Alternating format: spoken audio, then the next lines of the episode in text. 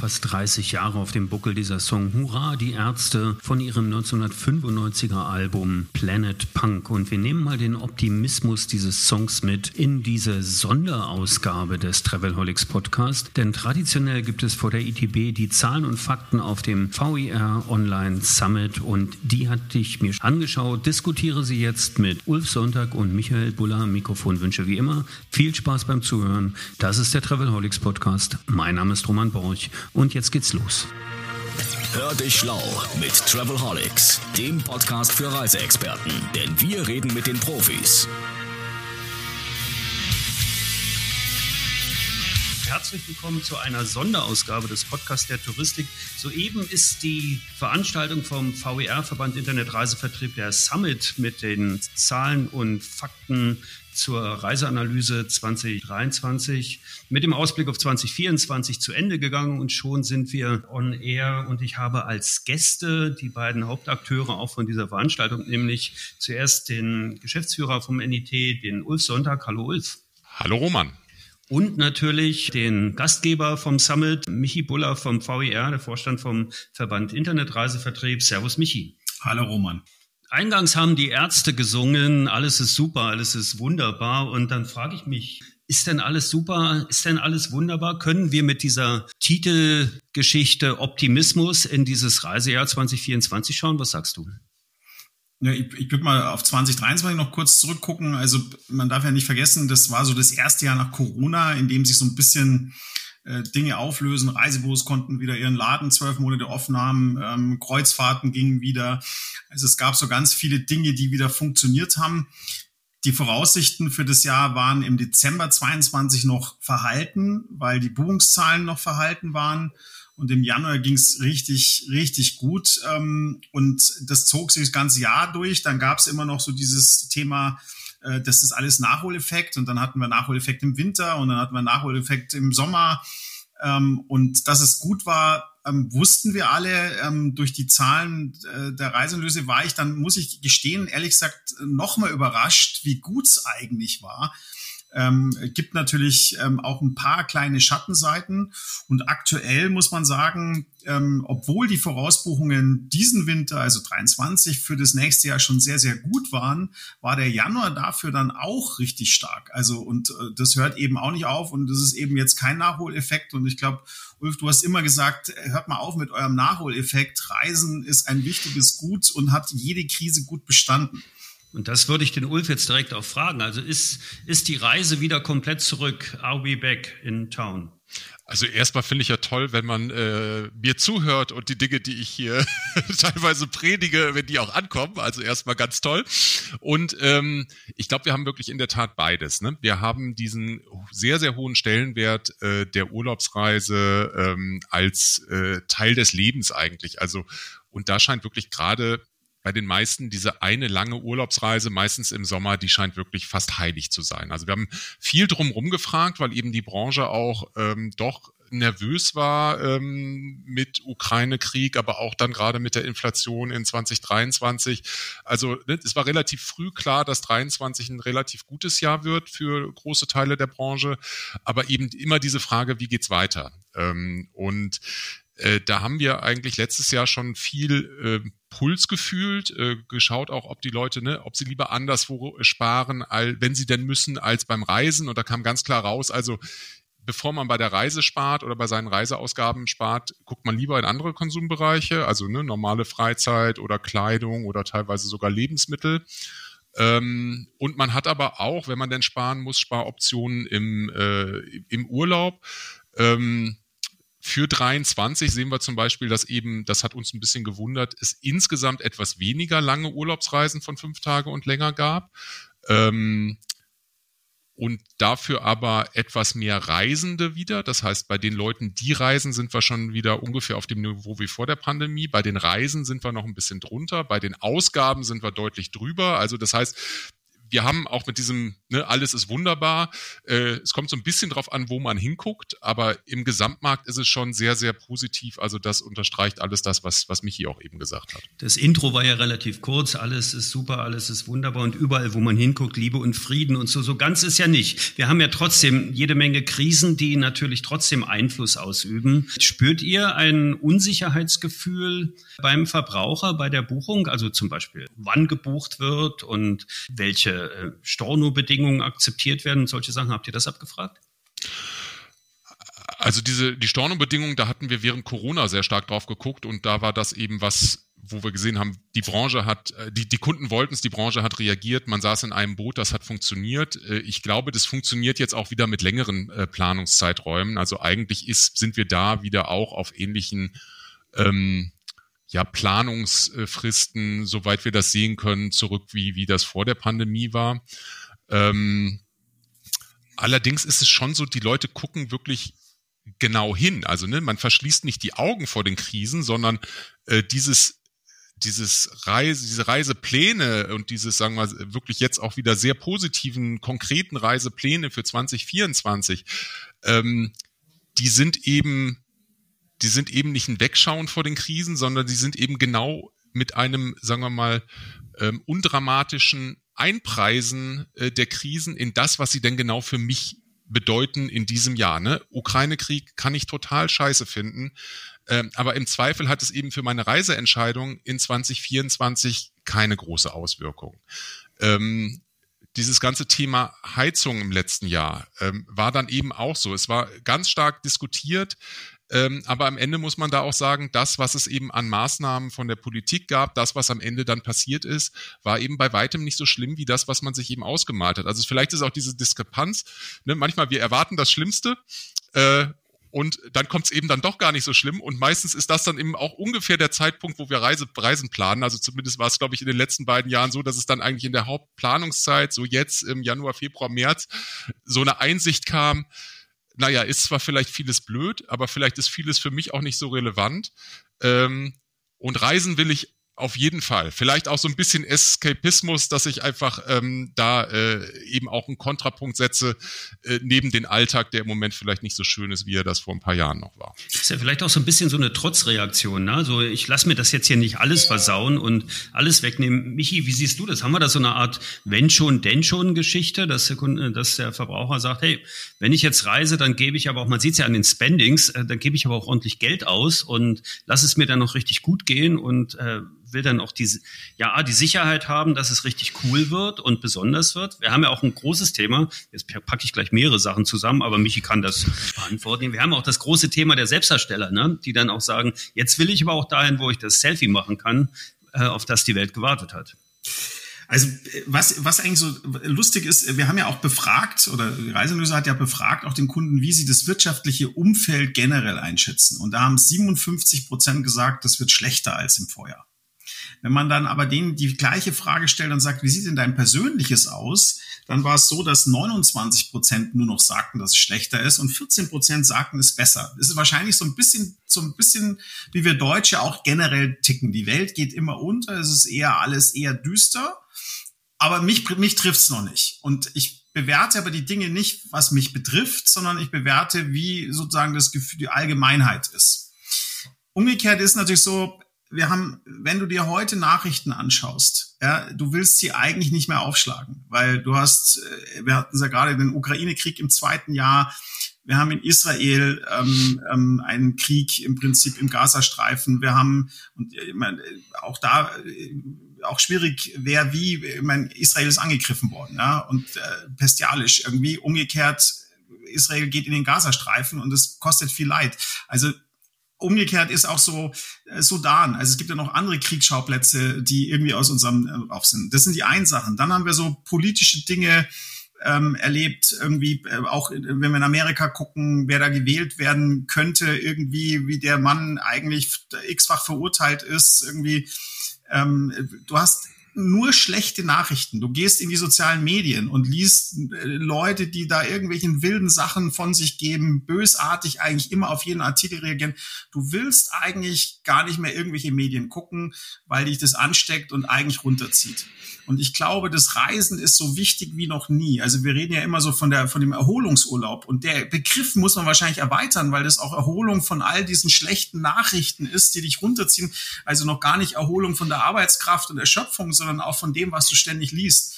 Und deswegen, und uns, uns geht's ja auch allen so, wenn wir irgendwie im Urlaub sind und dann zurückkommen, ähm, dann haben wir das Gefühl, es war nur eine Woche, aber das Gefühl ist, du warst sechs Monate weg, weil du irgendwie die ganz, ganz weit weg warst. Und ich glaube, das Reisen ist so wichtig wie noch nie, um einfach diesen Abstand von all diesen schlechten Dingen, die dich täglich bestrahlen, wegzukommen. Ich habe mal gelernt, dass die äh, Grundmotivation für Reisende ja eigentlich immer ein bisschen die Suche nach dem verlorenen Paradies ist. Vielleicht betreibt es das ja auch so ein bisschen oder beschreibt es das so ein bisschen. Das bringt mich dann direkt zu Ulf und der Frage nach den Reisezielen, wie die sich entwickeln. Ne? Ist das dann auch so, dass die verlorenen Paradiese dann näher rücken oder haben wir dann Trend zu beobachten, dass eigentlich die etablierten Destinationen weiter ausbauen?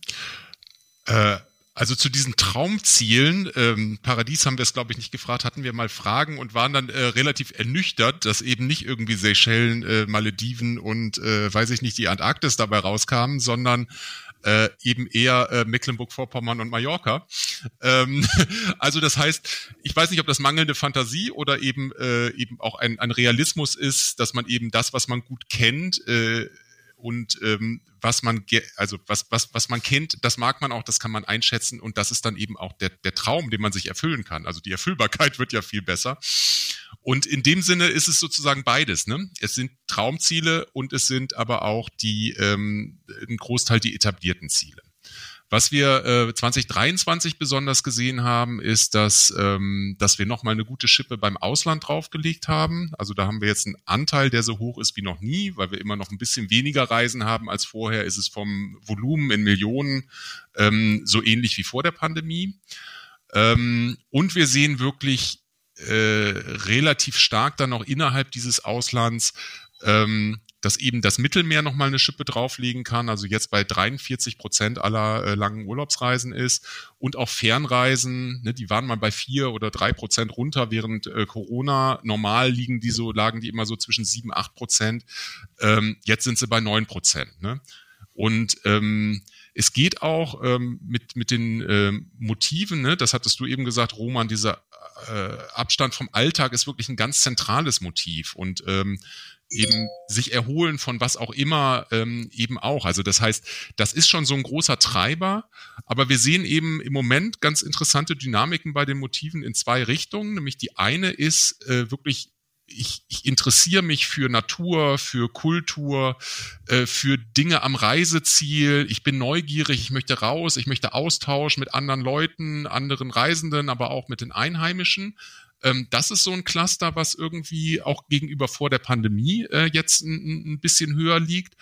Und das andere ist eher so selbstbezogen hedonistisch, also ne, ähm, Spaß, äh, was äh, für die Schönheit tun, was auch was für die Gesundheit tun, das ist ja vielleicht dann auch vernünftig sogar, aber eher so dieses, ne, ich, ich tu mir was Gutes. Und ähm, das spiegelt sich eben auch so ein Stück weit, finde ich, in dieser Entwicklung der Reiseziele, ähm, ne, Mittelmeer, vielleicht, da kann man beides natürlich machen, aber eben vielleicht stark mit Sonne und äh, Strand und Beine hoch, also vielleicht ein bisschen dieses hedonistische. Und äh, bei vielen anderen Zielen, ähm, aber eben auch dieses in die Ferne und was Neues sehen, was eben, was während Corona wirklich auch komplett brach lag. Ne? Also das ist was, wo wir uns auch wieder so ein bisschen rantasten mussten, wo wir jetzt aber, und das ist auch so ein bisschen bei den Zielen, ich sehe so ein bisschen so einen Ausschlag des Pendels, äh, der gerade 23 wirklich vielleicht, also so eine Überkorrektur auch war von dem, was, was wir eben während Corona gelernt haben. Also vielleicht auch dieser Trotz, was wir eben gesagt haben, ne, raus und äh, im Zweifel erstmal wirklich weit, weil was ich jetzt gemacht habe, kann mir hinterher auch keiner wegnehmen. Michi, wie siehst du das? Du hast das Ohr am Markt und die Augen auf den Zahlen natürlich auch, die du ja schon kennst. Die Art und Weise, wie gereist wird und wie diese Reisen gebucht werden, das verschiebt sich ja auch immer weiter. Du stehst für den VER, also die Onliner, die äh, reiben sich die Hände, oder? Ja, also die Zahlen, die die Reiseanalyse, also das eine ist natürlich, ich weiß, ich kenne die Zahlen der, der OTAs und die sind ziemlich gut. Ähm, das sehen wir aus, der, aus dem TDA-Report, ähm, den wir ähm, einmal im Monat bekommen, wo wir auch die Vergleiche zwischen analog und äh, also klassischen Reisebüro und klassischen Onliner machen. Die Reiseanalyse generell erfasst ja erstmal, wo gekauft worden ist und nicht, ähm, ob es dann digital über ein Reisebüro kommt oder digital über einen äh, Onliner kommt. Und die Zahlen sind natürlich auch gestiegen. Also der, der Anteil der, der, der Buchungen, die über digitale Kanäle läuft, äh, ist, ist noch mal weiter gewachsen. Ähm, da gibt's auch einen Unterschied. Ich meine, bei den Kurzreisen sind wir jetzt auf so einem hohen Niveau und ich bin erstaunt, dass wir noch mal ein Prozent zulegen konnten.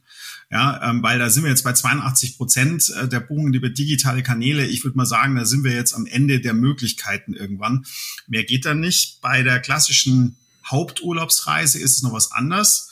Und selbst da, gesagt, konnten wir deutlich zulegen und der Vergleich zu 2019 ist dann schon deutlich.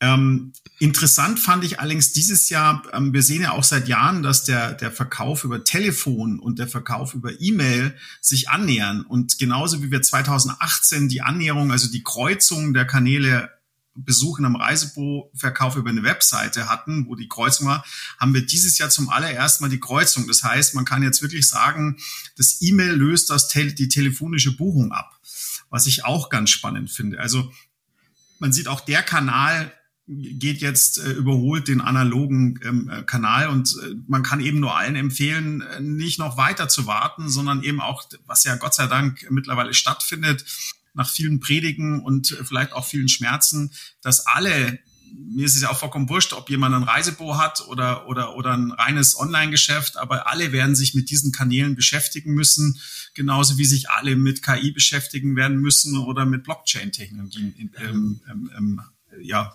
ähm, beschäftigen müssen. Und das muss man ja auch sagen, das passiert ja, Reisebüros sind längst digital, die sind digital unterwegs, die Kommunikationswege sind fast komplett digitalisiert. Selbst die Telefonie, die jetzt ein bisschen abflacht, ist ja eigentlich auch digital. Wir reden ja eigentlich auch nur noch über digitale Kommunikation in dem Bereich. Ulf, ich habe es gar nicht gesehen in den Zahlen. Fragt ja eigentlich auch ab, wie sich das Thema äh, Messenger Commerce entwickelt, also ob über Messenger gebucht wird, wenn wir schon bei den digitalen Kanälen sind? Ehrlich gesagt, so fein sind wir da nicht drin. Ähm, wir hatten das mal, glaube ich, eher bei den Informationskanälen, das ist aber auch schon zwei, drei Jahre her, ähm, wo eigentlich in unseren Umfragen immer auch, also da ist, ist immer vergleichsweise wenig, was wirklich rein auch, auch vielleicht da über Social Media oder über, über, sagen wir mal, so ein bisschen alternative Kommunikationskanäle geht. Ähm, aber das mag sich auch seitdem wieder geändert haben. Also äh, ist, ist, wie gesagt, da sind wir eher äh, fürs Grobe. Okay, okay, okay. Ich stelle nur fest und äh, merken wir halt immer mehr, dass äh, so den klassischen kleineren Einheiten auch sehr viel Kommunikation über Messenger-Plattformen läuft und tatsächlich auch Business über diese Plattform läuft. Also auch ein Kanal oder ein Bereich, den man nicht vernachlässigen sollte, zumal die Responsequote oder die Conversion dort bedeutend höher ist als im Social-Media-Bereich. Das vielleicht nur nebenbei. Wenn wir schon gerade so so bei Schmerzen sind, die der Michi gerade angesprochen hat, wie ist denn eigentlich die Schmerzgrenze bei den Reisepreisen, Ulf? Das fragen wir uns manchmal auch. Weil das scheint, also wenn ich das sehe, dann tut das doch manchmal weh. Ja. Und mir hat jetzt, wir hatten ähm, äh, eine Jahrestagung von Holidayland, liebe Grüße an die Kollegen im Aldiana, in dem neuen in Siede. Und ich habe mich dort mit den Aldiana-Leuten unterhalten und die erzählt mir, die teuersten Zimmer werden immer zuerst verkauft. Also mhm. äh, auf den Schiffen genau dasselbe. Die ja. oberen Decks werden zuerst verkauft. Haben die Leute zu viel Geld? Also erstmal, das ist was, was uns auch ein bisschen überrascht hat. Wir haben uns ja auch im Zuge dieser ganzen ähm, Inflations- und Preissteigerungsdiskussionen ziemlich genau angeschaut, wie stehen denn die Reiseausgaben, also sozusagen das jährliche Reisebudget eines Haushalts im Vergleich zum Haushaltsnettoeinkommen. Ähm, und dann haben wir auch jetzt, so wie wir die Daten von, von unserem Partner Ipsos, der die äh, ganze Feldarbeit und Datenaufbereitung macht, als wir die zugespielt haben, das ist immer so der spannende Moment, man guckt zum ersten Mal rein und äh, fragt sich dann halt, äh, ja, passt das, passt das nicht? Ähm, was wir da zuerst gesehen haben, ist eben dieser starke Anstieg der durchschnittlichen äh, Reiseausgaben. Äh, und dann hatte ich eigentlich gedacht, naja, so stark können die ähm, Einkommen ja gar nicht gestiegen sein. De facto ist es aber so, die Einkommen sind noch stärker gestiegen ähm, als die äh, Reisepreise. Also das heißt, unser Quotient ist wieder ein Stückchen runtergegangen. Ähm, und äh, was auch ist, was du ja eben gesagt hast, sagen wir, Luxus und Hochpreis läuft immer und ist natürlich krisenresistent. Das heißt, da, wo wir die ganze Zeit auch besonders hingeschaut haben in unserer Forschung, ähm, wo ist möglicherweise eben, also ne, wo, wo ist der Schmerz? Also der Schmerz ist ja äh, nicht bei allen gleich und der Schmerz ist ja am stärksten eben in, ähm, in den unteren Einkommensgruppen, wo man aber auch sieht, wo überproportional hoher Anteil des Einkommens für Urlaub ausgegeben wird. Ne? Das heißt, das heißt auch nicht, dass die dann verzichten, sondern äh, die, die sparen sich wirklich von irgendwas anderem ab. Ne?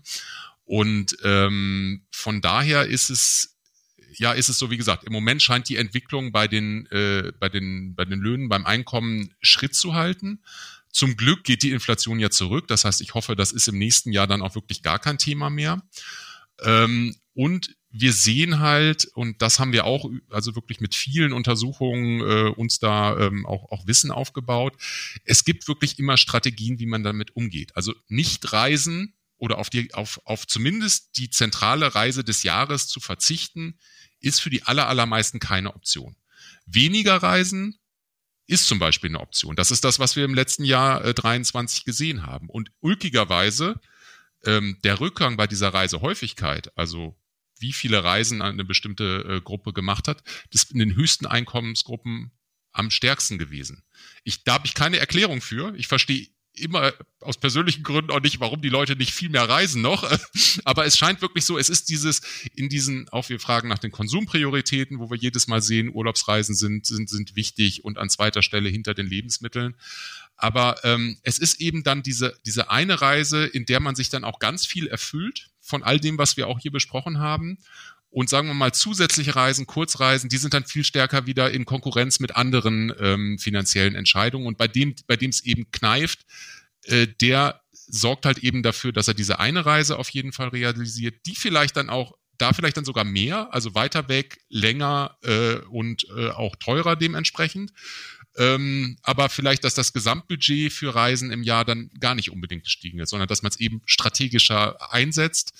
Ähm, und wo wir dann auch sehen, ne, dieses mehr Ausland, weniger Inland, ähm, das mag auch daran liegen, dass eben gerade diese zusätzlichen Reisen ähm, zurückgegangen sind, während diese Haupturlaubsreisen, wichtigste Reise des Jahres eben sogar äh, gestiegen ist im Vergleich zum letzten Jahr. Ich würde die Zahl mal äh, gerne nennen, damit man so ein Gefühl dafür kriegt, von was wir gerade reden, von den Preiserhöhungen. 2019 hat man pro Person im Durchschnitt pro Reise 1088 ausgegeben. Ähm, in 2023 waren es 1425. Und was mich eben auch erstaunt hat, war, ähm, letztes Jahr ist ja der Anteil der ähm, es ist Netto, also der, der Ausgaben für Reisen ähm, ähm, beim Nettoeinkommen des im Haushalt ja gestiegen auf über acht Prozent. Aber ähm, 2019 war dieser Anteil bei 7,1 Prozent und dieses Jahr liegt er wieder, also 2023 lag er wieder bei 7,1 Prozent, also eigentlich auf dem Niveau von 2019.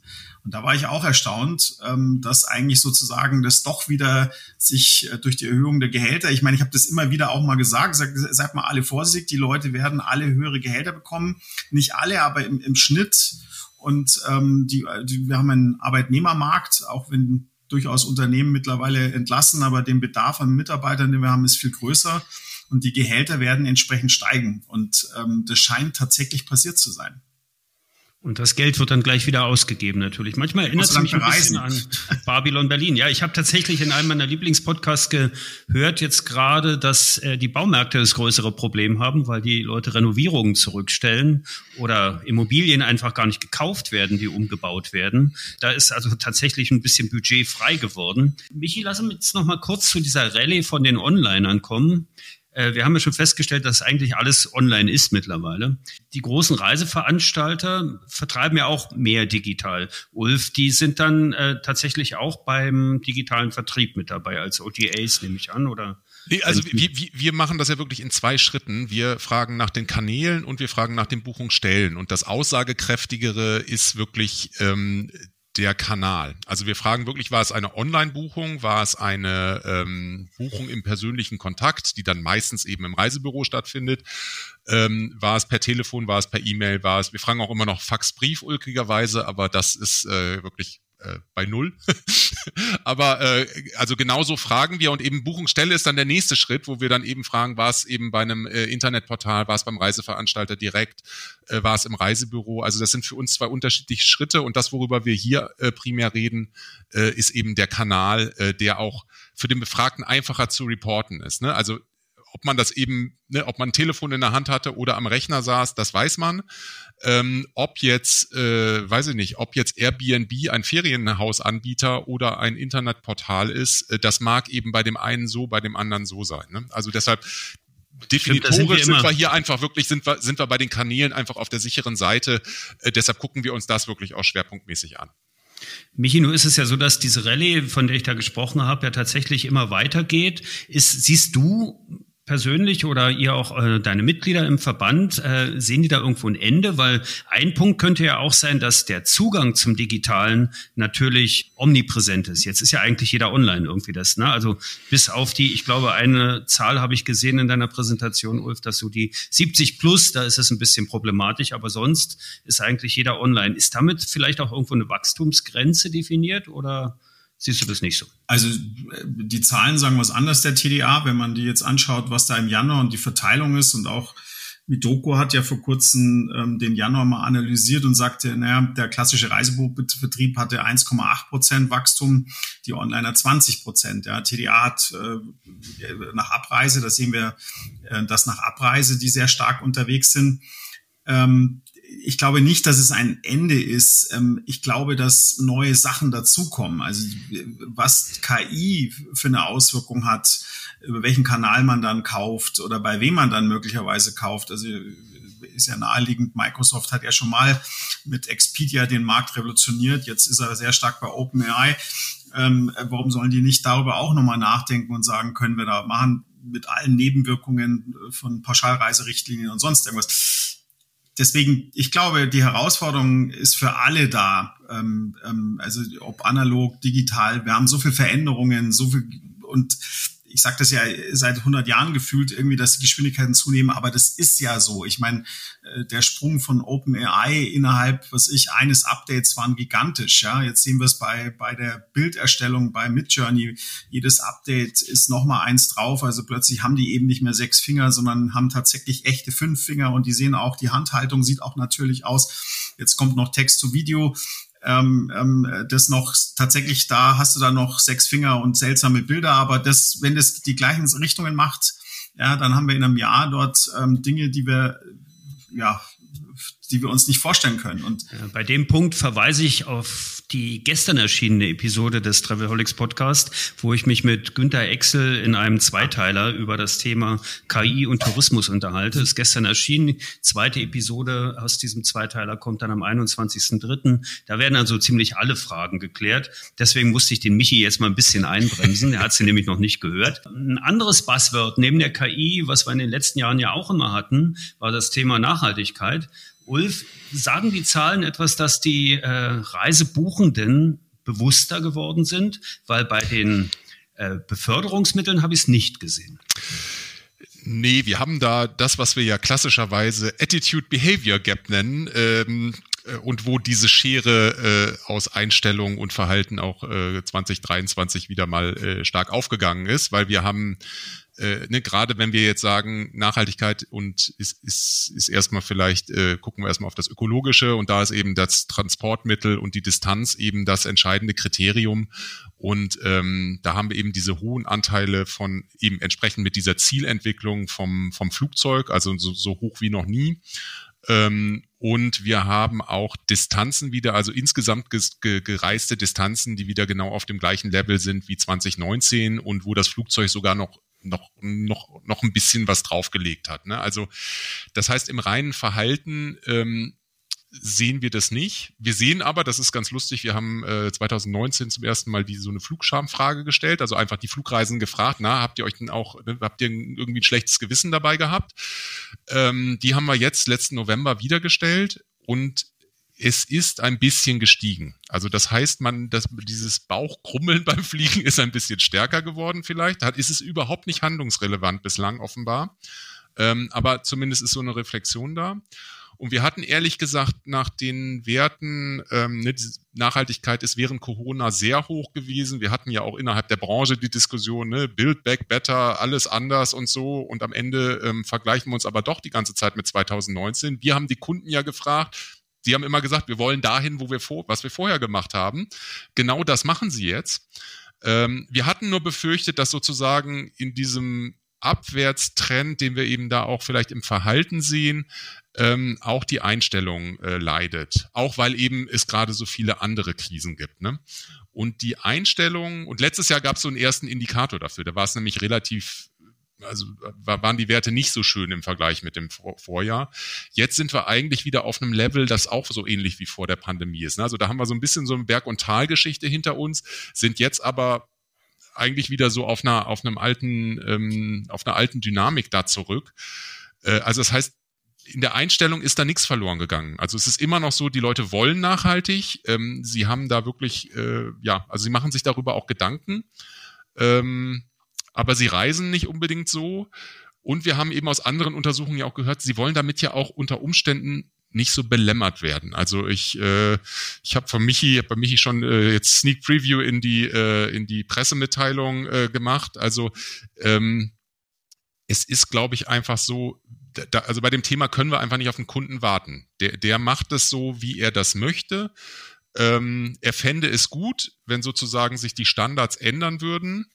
Ähm, aber das kann man eben nicht bei ihm alleine abladen. Fragen wir den Michi noch mal kurz in den Markt. Ne? Also ist das dann, vielleicht werden ja auch noch nicht die richtigen Angebote gemacht. Vielleicht ist das auch noch nicht so angekommen. Ich meine, ich sehe es ja auch bei den Beförderungsgeschichten. Also erst Flugzeug, dann Auto, die Bahn sogar mit einem Minus. Das kann jetzt der Weselski-Effekt sein, kann aber auch einfach sein, dass nicht die richtigen Angebote gemacht werden und dass es auch nicht die richtigen ja, sagen wir mal, Buchungsstellen und Buchungsplattformen für gute Bahnreisen gibt. Ist, wäre das denkbar oder ist das jetzt sehr, sehr weit hergeholt?